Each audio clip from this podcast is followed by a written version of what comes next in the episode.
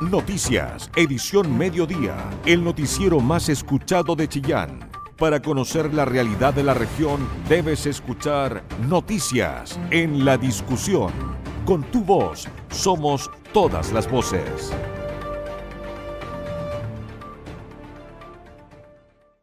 Muy buenas tardes, bienvenidos a la edición central de nuestro noticiario en Radio La Discusión. Son las 13 horas y 5 minutos de este jueves 25 de agosto. Mi nombre es Felipe Ahumada llegó periodista de Diario y Radio La Discusión y quiero acompañarlos en esta próxima 60 horas con esta entrega informativa que parte con la siguiente noticia. La Contraloría General está investigando al menos 14 denuncias por cobros indebidos en los proyectos de agua potable rural, tras la formalización del exalcalde de San Nicolás, Víctor Toro. En tanto, desde la subdere aclararon que en ninguno de los proyectos vecinales de beneficio individual se le cobra a los vecinos. Marlene Guerrero amplía esta información. Tras la formalización del exalcalde de San Nicolás, Víctor Toro, por el delito de exacción ilegal en relación a cobros irregulares realizados a vecinos beneficiados con servicios de agua potable rural en el sector Los Aromos Sur, la Contraloría General se encuentra revisando los antecedentes de otros 14 proyectos los que se presume podría haberse repetido el ilícito. Así lo confirmó el administrador público de la Municipalidad de San Carlos, Enrique Rivas, quien destacó que estos proyectos venían completamente financiados por la Subdere, por lo que no correspondía realizar cobro alguno, razón por la que se encuentran revisando el caso a caso para hacer las devoluciones de los dineros. Hasta el momento, la Municipalidad de San Nicolás ha devuelto, por instrucción de Contraloría General de la República, a al menos dos sistemas de agua potable rural de la comuna de San Nicolás sus dineros que fueron cobrados de manera irregular por la administración anterior. Cabe destacar que existen en la comuna al menos 14 casos más de proyectos de agua potable rural que aparentemente también tuvieron estos cobros y que estamos investigando al interior de la municipalidad para tener la claridad de si estos fueron o no devueltos a las familias que se les cobró estos dineros. Consultado por esta situación, el exalcalde Toro dijo a la discusión que no daría declaraciones, sin embargo rechazó haber cometido delito alguno. Pese a esto, según consta en los antecedentes de la formalización expuestos por el fiscal jefe de Chillán, Sergio Pérez, cobros los habría solicitado de manera directa a los vecinos en las reuniones de presentación de los proyectos, advirtiéndoles que quien no pagara se quedaría sin arranque para el agua según los antecedentes, él lo que hizo fue pedir estos 50 mil pesos y le dijo a la familia distintos pretextos. Algunas les dijo que era para poder financiar cuestiones relativas al proyecto que ya se habían ejecutado en los años anteriores. Y hay algunas víctimas, y así lo señalamos en la formalización, a quienes incluso les dijo, oiga, usted no paga estos 50 mil pesos en arcas municipales, nosotros no le vamos a instalar el arranque. Yo entiendo que ahora el ex alcalde tiene un cargo público, eventualmente si es sancionado, eh, evidentemente tendría que dejar de ocupar ese cargo y que haría inhabilitado por una cantidad de años. Puede ir de 5 a 10 años, es relativo dependiendo de lo que eso determine ya el tribunal en su momento. Finalmente, desde la Subdere, su director Eric Buring dijo a Radio La Discusión que los proyectos cofinanciados son solo aquellos que se realizan en conjunto con el GORE y con fines institucionales, jamás para proyectos vecinales de beneficio individual. En relación con los cofinanciamientos de los proyectos de Subdere, es el cofinanciamiento que tenemos con el gobierno regional. Por ejemplo, la construcción de un edificio consistorial, el gobierno regional puede colocar el 50 o el 60%, generalmente la subdere coloca el 60% y el gobierno regional el 40%. En el caso de los, de los APR, que son soluciones colectivas, o los abastos, que son eh, soluciones individuales, los proyectos se financian al 100%, pero en ningún caso se considera el aporte de los vecinos. Dirigentes vecinales de San Nicolás estiman en más de mil las familias que debieron pagar estas cuotas irregulares. Con tu voz somos todas las voces, noticias en la discusión, el medio informativo más importante de la región de Ñuble. Les contamos ahora que los ex convencionales de Ñuble ya entraron de lleno en el debate sobre una posible elección de nuevos constituyentes en caso de ganar la opción rechazo para el plebiscito del próximo 4 de septiembre. Los detalles de estos debates los tiene Danilo Barahona. Cada vez está más cerca el plebiscito salida de la propuesta de la nueva constitución y las tensiones políticas aumentan. También las campañas esperan rescatar los últimos votos de las personas que aún están indecisas y otros ya ven con claridad la opción ganadora dejando entrever la preocupación del gobierno en esta materia debido a que el presidente Gabriel Boric anunció que ante una eventual victoria del rechazo se realizará un nuevo proceso constituyente y no sería necesario llamar a votación ya que sería redundante. Los ex convencionales de Ñuble se refirieron a estas declaraciones que han suscitado las últimas semanas, donde algunos criticaron y otros se enfocan en lo que será la votación. El ex convencional Martín Arrauz expresó que es evidente que se deben realizar reformas a la actual Carta Magna en materia económica y leyes anticorrupción.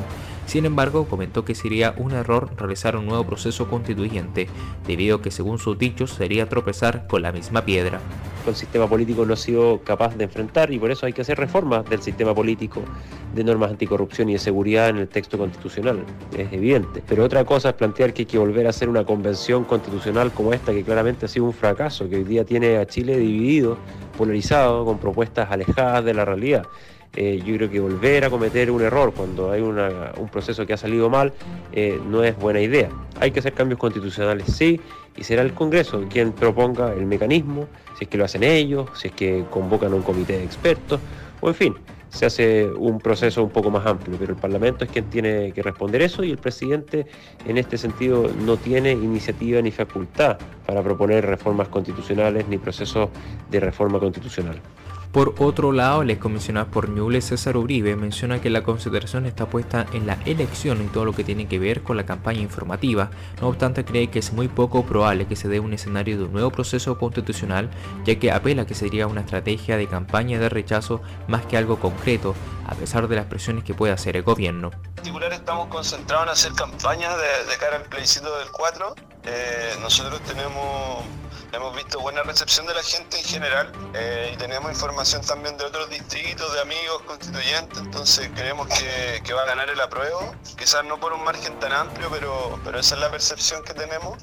Eh, y en ese sentido estamos enfocados a eso, la verdad. Eh, no estamos siguiendo mucho lo que pueda decir el presidente, creo que que bueno, que hay que comenzar un nuevo, que habría que comenzar un nuevo proceso, pero sinceramente siento que el momento es ahora, más que después. Después, bueno, ahí se verá. Yo no confío mucho porque no es una decisión del presidente comenzar un nuevo proceso, es una decisión del Congreso y creo que en el Congreso no van a estar los votos para que eso suceda. Entonces a lo mejor está de alguna forma tensionando, pero, pero creo que lo principal para nosotros es eh, seguir este proceso informativo. Cabe indicar que el presidente del Consejo Directivo de CERVEL, Andrés Tagle, aseguró que se requieren 125 días como mínimo para llevar a cabo una nueva elección de convencionales en caso de ganar la opción de rechazo en el plebiscito de salida.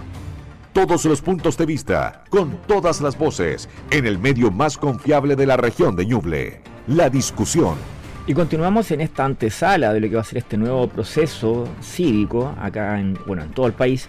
Y les contamos que los comandos del apruebo y el rechazo acá en Ñuble están buscando apoderados para poder vigilar las 1110 mesas que van a estar desplegadas en la región. Isabel Charlín con esta nota.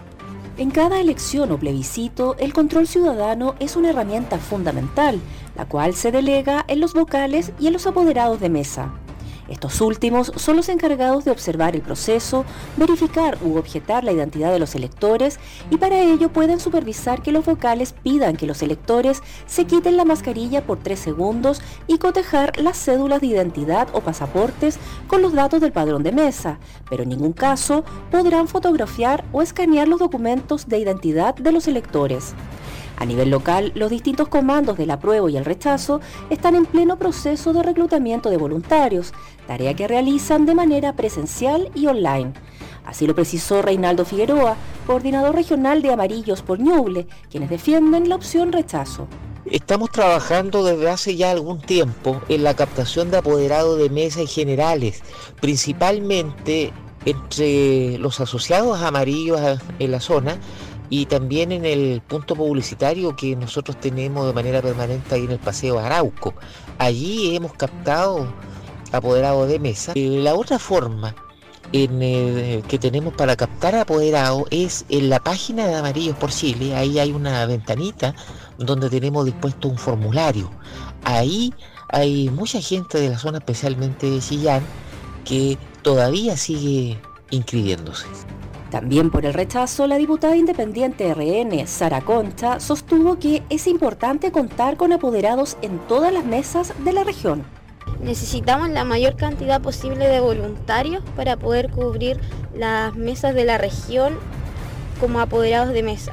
Creo que es sumamente importante tener esto para el proceso que estamos enfrentando como país y por otra parte también estamos gestionando y haciendo nexos con las organizaciones, juntas de vecinos, a través también de nuestras redes sociales para poder tener las bases suficientes de voluntarios que puedan aportar en esta instancia. Desde la prueba, en tanto, Ricardo Rodríguez, integrante de la Mesa Regional de Apoderados Ñuble, invitó a los ñublencinos a participar. Hemos trabajado en conjunto desde la última elección presidencial, donde conseguimos una inédita cobertura del 93% de las mesas a nivel regional. Para el plebiscito de salida debemos cubrir 21 comunas, 83 locales y 1.110 mesas, lo que significa un esfuerzo de gran envergadura que requiere de mucha coordinación, logística y voluntad política. Este 4 de septiembre, la misión de los apoderadas y apoderados es garantizar la transparencia y la probidad del proceso democrático, por lo que invitamos a la ciudadanía en su conjunto a inscribirse usando el correo electrónico apoderades.gmail.com. Rodrigo Polanco, presidente regional de Revolución Democrática, agregó que quienes se inscriben para ser apoderados por el apruebo reciben una breve capacitación online. Estamos reclutando apoderados a personas que trabajan en la campaña o que se sintieron comprometidos con el cambio que nos propone esta nueva constitución los cuales captamos en las campañas de puerta a puerta que hacemos todos los días en distintos puntos de la región. Ellos llenan un formulario de inscripción que le enviamos directamente y luego ellos participan en capacitaciones remotas, que son mini capacitaciones para que puedan ejercer su labor de apoderados de la mejor manera posible. En la región tenemos 83 locales de votación y 1.110 mesas que cubrir. Hasta el momento tenemos el 84% de las mesas cubiertas, lo que corresponde a 921 mesas. Entre otras funciones, los apoderados de mesa supervisan las actuaciones del delegado electoral, observan la entrega del material y están presentes durante el proceso de votación, digitación, digitalización y transmisión de las actas de escrutinio. Porque tu opinión nos importa. Escuchas noticias en la discusión. Y bueno, y tras años de anuncios que no quedaron en absolutamente nada, ahora sí, anunciaron la pavimentación de 1,6 kilómetros en el camino San Bernardo. ¿Cuál es la diferencia con los otros anuncios? Es que las obras ahora inician la próxima semana y de esto nos cuenta más Jorge Hernán Quijada. Y el Ceremi de Obras Públicas Pablo de la Fuente señaló que a partir de la próxima semana va a comenzar la pavimentación de 1,6 kilómetros del Camino San Bernardo. Pasemos a escuchar al Ceremi de Obras Públicas. Tenemos hoy día una muy buena noticia para los habitantes de la comuna de Chillán, del sector oriente, eh, la ruta del Camino San Bernardo. Eh, hoy día, esta tarde, eh, anunciaremos al sector, a la comunidad, a la Junta de Vecinos, junto al alcalde de Chillán, Camilo Benavente, cerca de las 5 de la tarde, que iniciaremos la próxima semana el asfaltado del Camino San Bernardo.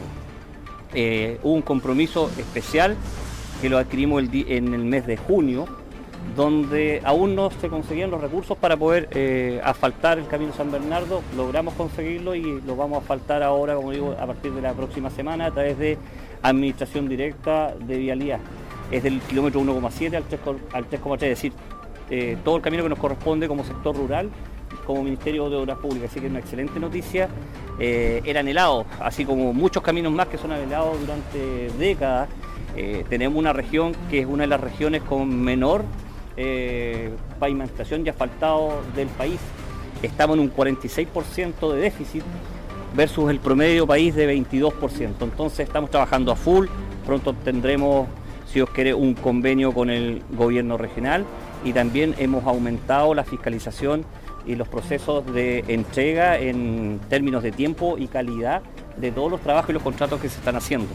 Eh, estamos trabajando muy a full, estuvimos encerrados dos años, no habían vehículos que circularan, no habían gente, eh, este año fue complejo, tuvimos un invierno a la antigua como lo denomino yo, eh, un invierno fuerte y hemos hecho frente y estamos preparándonos para los puntos críticos que vienen en el próximo en el próximo Sobre lo que es el convenio con Corfo para la limpieza de fajas en comunas de la región de Ñuble. Pero también estamos preparándonos ahora, como se ha hecho todos los años, para los incendios. Y en eso hemos suscrito de nuevo un compromiso con CONAF a fin de más de 170 kilómetros de faja, eh, despejarla y evitar que esos combustibles vegetales hagan más daño de lo que se hace en los veranos. Este trabajo se va a desarrollar en las comunas de Yungay, Portezuelo, San Carlos, Quillón, Coihueco, San Fabián, San Nicolás y Crihue. Información veraz, con periodistas de verdad, noticias en la discusión. 13 horas con 20 minutos. Destacan el impacto positivo que tendría la reducción de la jornada laboral a 40 horas en Ñuble. El gobierno reactivó el proyecto de ley y presentó indicaciones a la iniciativa que se discute actualmente en el Congreso.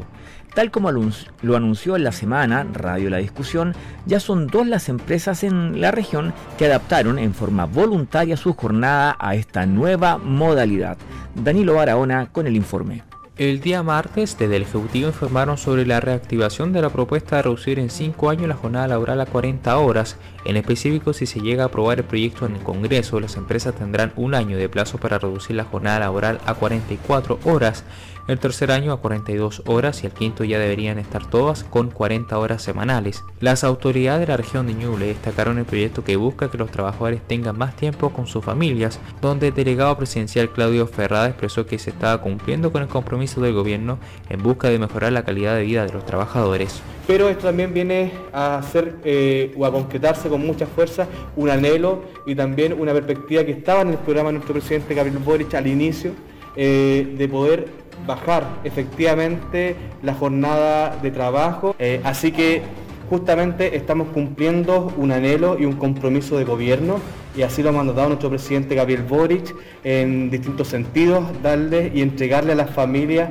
también mayor calidad de vida, porque esto no solamente repercute en que hay menos carga laboral, sino que esto va en beneficio de poder proyectarlo en las familias, en los espacios de recreación, en los espacios de ocio. Mientras la Seremi de Trabajo y Previsión Social, Natalia Lepes, comentó que se han estado realizando mesas de trabajo donde se pudo llegar a consensos sobre la gradualidad del proceso. Que se hicieron mesas técnicas durante los meses de junio y principios de julio en todo el país, en donde se fueron recorriendo eh, los distintos lugares y se recogieron muchas apreciaciones tanto por parte de los trabajadores, por parte de los empleadores y también por parte del Estado. Sin lugar a dudas, esto nos llevó a algunos consensos, principalmente en lo que son materias de gradualidad, porque era la principal preocupación que tenían eh, los empleadores precisamente. El 90% de las empresas que ya se han certificado con el sello 40 horas corresponden a pequeñas empresas y en base a eso queremos reforzar y hacer un llamado a, que estas empresas a que sigan sumándose a la iniciativa. De igual manera, la Seremi de Gobierno Valentina Pradenas expresó que ha sido un trabajo mancomunado, el cual se debe llevar de una manera responsable y con gradualidad que esta iniciativa nace del trabajo intersectorial de varios ministerios, eh, liderado en este caso por el Ministerio del Trabajo, pero también de la mano con el Ministerio de Hacienda y con el Ministerio de Economía, porque entendemos que esta, eh, esta, reactivación del proyecto de ley, además de ir en beneficio de las familias, también se tiene que llevar a cabo de manera responsable, de manera paulatina y eh, entendiendo también la importancia de la reactivación económica que nosotros tenemos como país. También me parece importante destacar que este, este compromiso que nosotros hemos tomado con la reactivación del proyecto de las 40 horas eh, no solamente responde a una demanda y a un anhelo de las trabajadoras y los trabajadores de nuestro país, sino que también responde a un anhelo que nos han hecho saber las niñas y niños de nuestra patria. Por último, el presidente de la Cámara de Comercio de Chillán, Alejandro Lama, enfatizó que si se hace con gradualidad, no se deberían ver tan afectadas las empresas, no obstante, dependerá del rubro de estas, donde el sector del turismo y gastronomía serían los más afectados. Si esto se hace progresivo, no va a causar tanto impacto pero convengamos que cualquier eh, medida de este tipo significa sin duda un golpe para las pymes, porque tiene que acortar los horarios de atención y sobre todo si es del sector industrial, en donde se supone que hay actividades que funcionan las 24 horas del día, en que con tres turnos usted soluciona el problema, entonces ahora va a tener que contratar personas adicional para poder satisfacer ese funcionamiento de 24/7. Entonces hay diferentes sectores productivos que se van a ver más afectados. En el, tema de la industria del turismo, por supuesto, que no es lo mismo un hotel, un restaurante que un negocio tradicional de vitrina que bien puede acortar un poco el horario de funcionamiento. Cabe mencionar que de las comunas de Chillán Viejo y Quillón son las primeras empresas de la región de Ñuble que de manera voluntaria decidieron reducir su jornada laboral de 45 a 40 horas semanales en línea con el proyecto de ley que busca rebajarla de manera oficial, quienes en una simbólica ceremonia realizada a inicio de la semana recibieron el sello de las 40 horas. Periodismo regional con noticias de verdad, noticias en la discusión. 13 horas 25 minutos. Mejoras al sistema de reparto fue la conclusión de los diálogos ciudadanos sobre la reforma previsional, cuyos resultados en Ñuble fueron dados a conocer el día de hoy. Jorge Hernán Quijada. La Seremi del Trabajo, Natalia Lépez, señaló que mañana se dará a conocer lo que fueron los diálogos ciudadanos en materia de reforma previsional.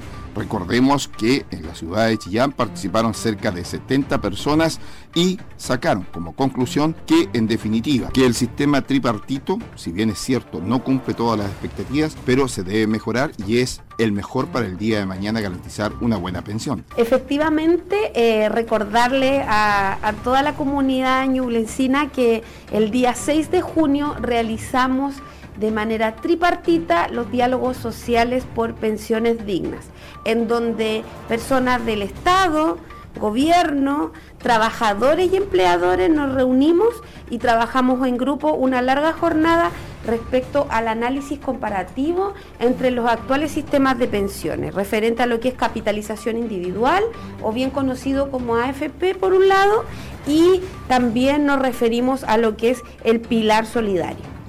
En base a eso eh, se sistematizó toda la información recolectada durante esa jornada, contarle a la gente que estos diálogos se hicieron en todo Chile y eh, durante la semana pasada ya a nivel central se entregaron los resultados de estos diálogos sociales y mañana a las 12 horas mediante vía Zoom, nosotros entregaremos los resultados de nuestra región en compañía de la Subsecretaría de Previsión Social. Eh, contarles que lo que se realizó en el fondo fue el análisis de los principios eh, básicos que deben haber en un sistema de seguridad social, que son universalidad, solidaridad, igualdad, participación, suficiencia y sostenibilidad.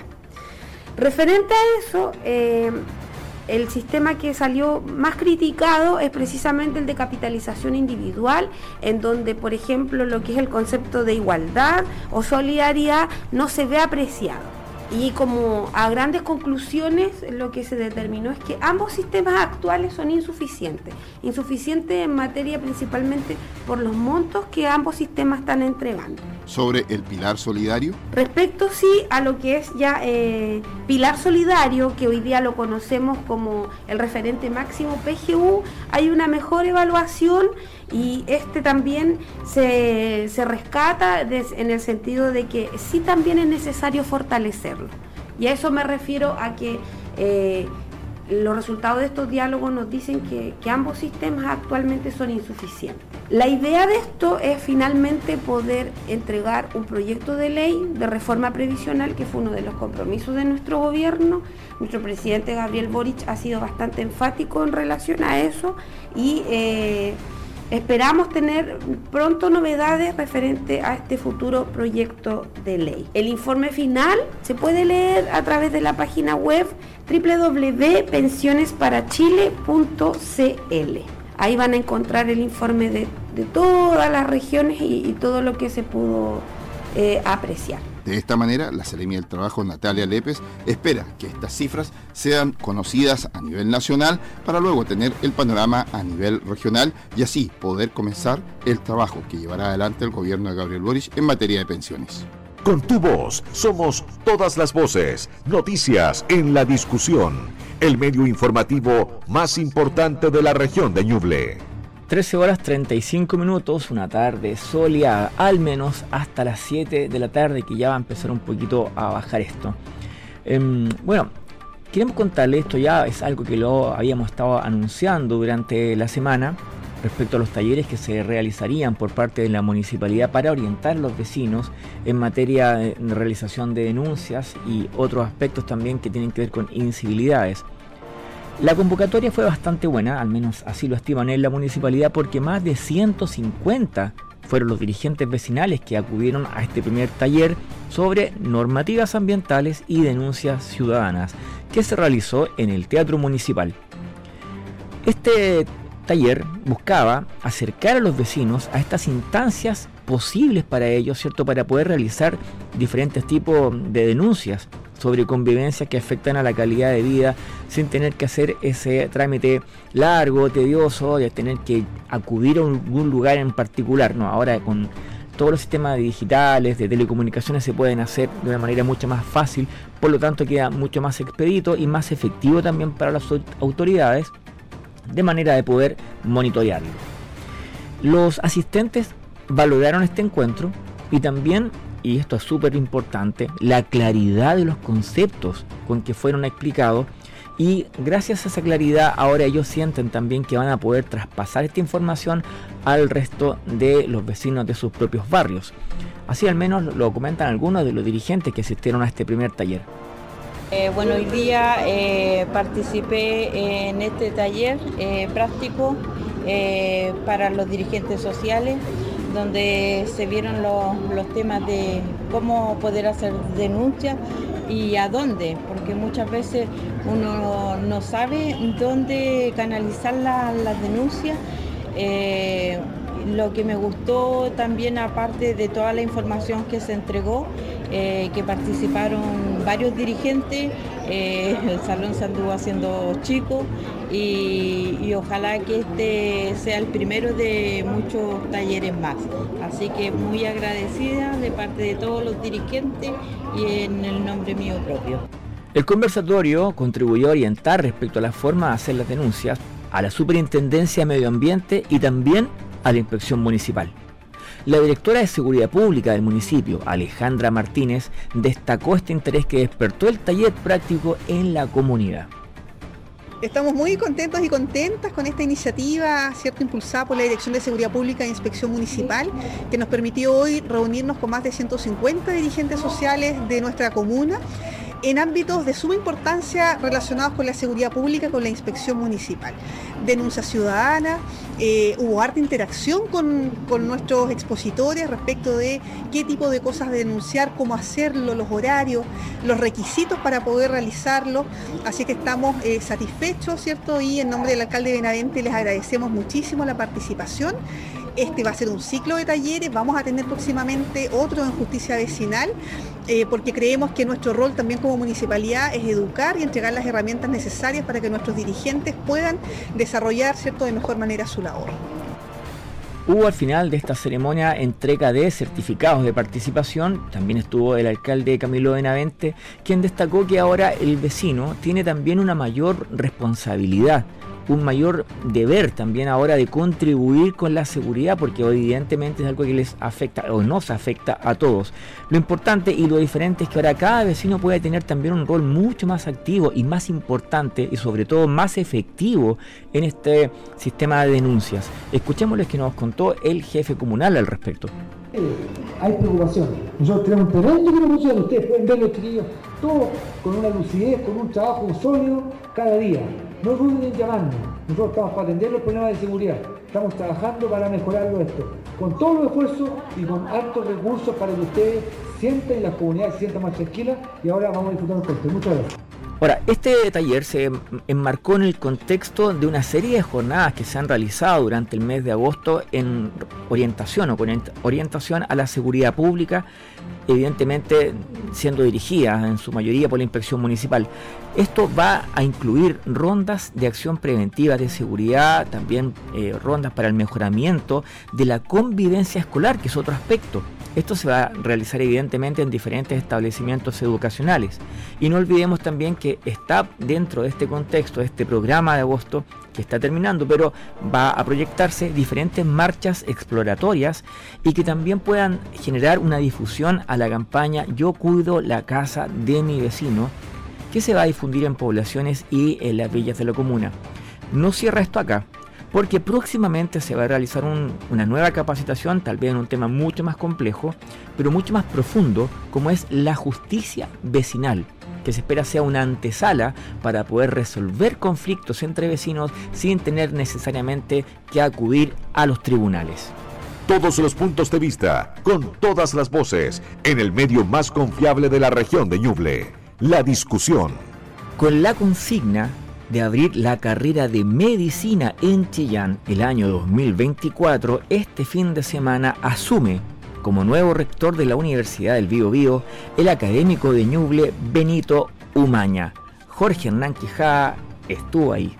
Y este fin de semana se va a desarrollar la ceremonia de asunción del mando como rector de la Universidad del Bío de Benito Umaña, quien por mucho tiempo estuvo a cargo de lo que es la repartición de como decano de la Facultad de Ciencias Empresariales de esta universidad en la ciudad de Chillán.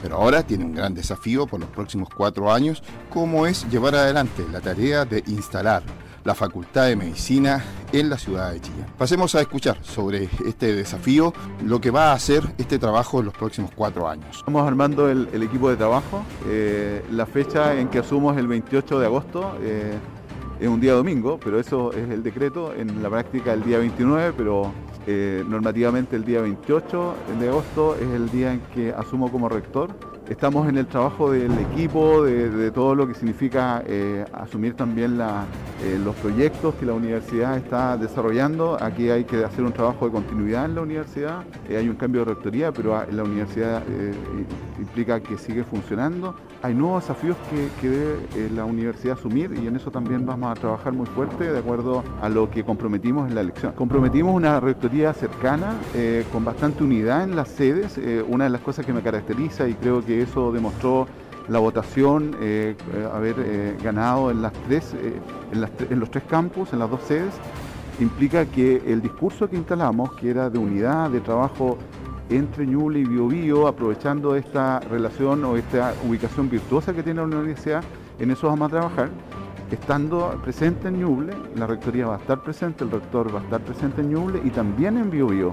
Esto no implica eh, desconocer ni, no participar en una sede. Yo lo he demostrado por 11 años como decano y eso es lo que creo que se reconoció al momento de la elección. Sobre la Facultad de Medicina, su instalación y trabajo. Hay proyectos emblemáticos. Aquí en, en, vamos a trabajar fuertemente y ya lo estamos haciendo en el Polo de Salud, un proyecto emblemático eh, de la universidad y que eh, no es solo de la universidad, tiene un impacto muy fuerte en la, en la región yo fui parte del proceso de la eh, eh, creación de la región, eh, creo fuertemente en ello y hoy día hay que transformar esto en proyectos, en propuestas concretas que nos permitan una mirada de futuro. El, pueblo es uno de ellos y por lo tanto vamos a trabajar para la apertura de medicina en, 2024.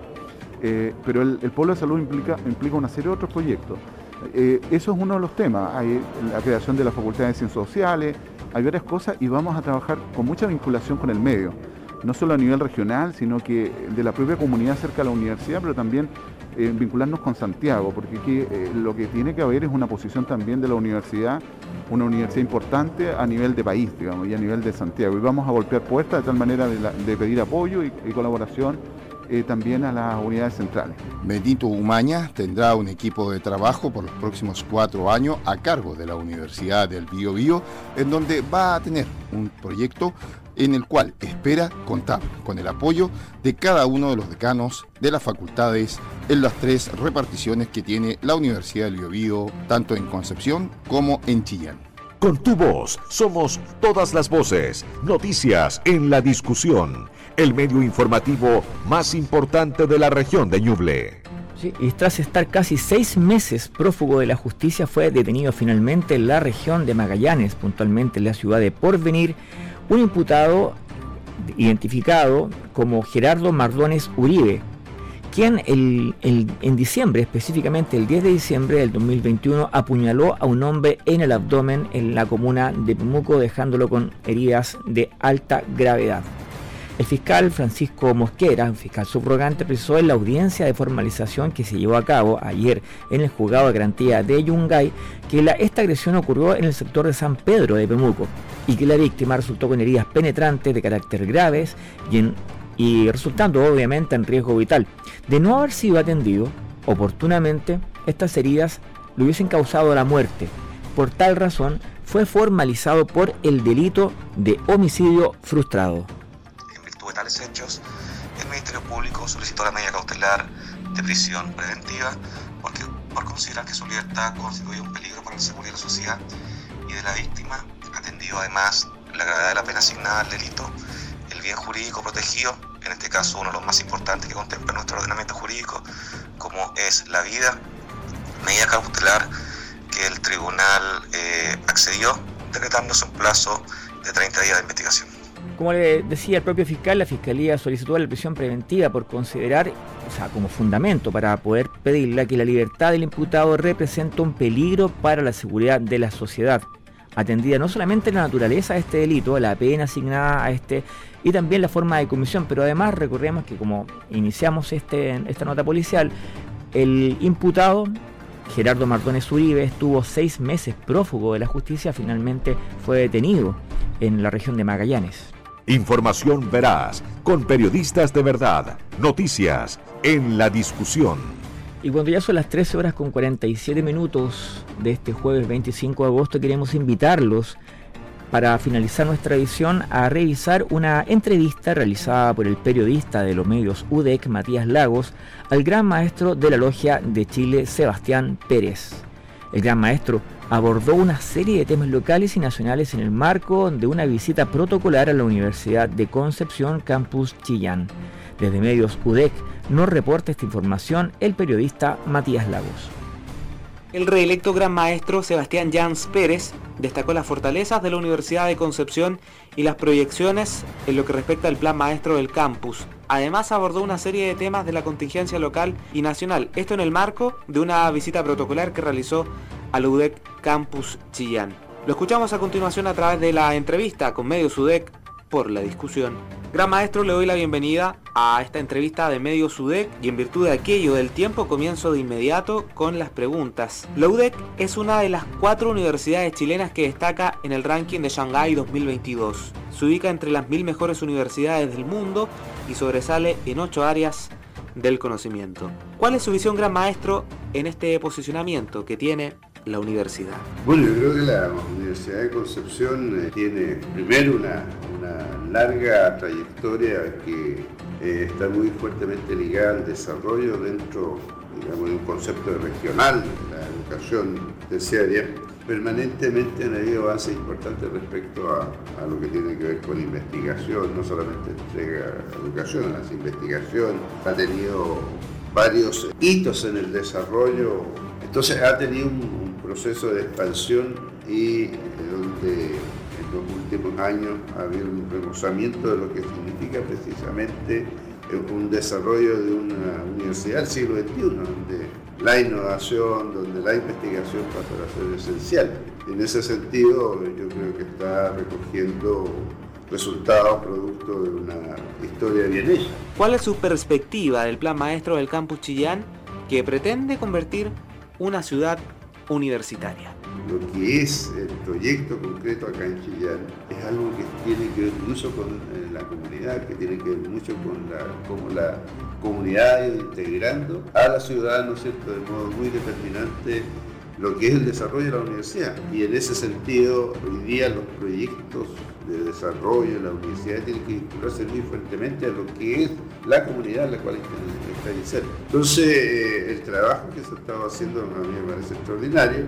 Obviamente uno viene como observador y, lo que percibe muchas veces no tiene la profundidad del alcance que esto tiene, pero sin lugar a dudas yo creo que en los conceptos modernos de la universidad, el campus universitario, en lo que significa poner mucha fuerza en una visión innovadora de la universidad, yo creo que es muy relevante cómo se ha estado desarrollando el proyecto y cómo ha estado participando también la comunidad en ello. ¿Qué valor le entrega a Gran Maestro la masonería a la Universidad de Concepción? A ver, la masonería está unida emocionalmente, históricamente a la universidad. Nosotros consideramos que fue una obra masónica en su gestación, en desarrollo, pero también en lo que significa eh, estos nuevos desafíos. Hay muchos hermanos nuestros.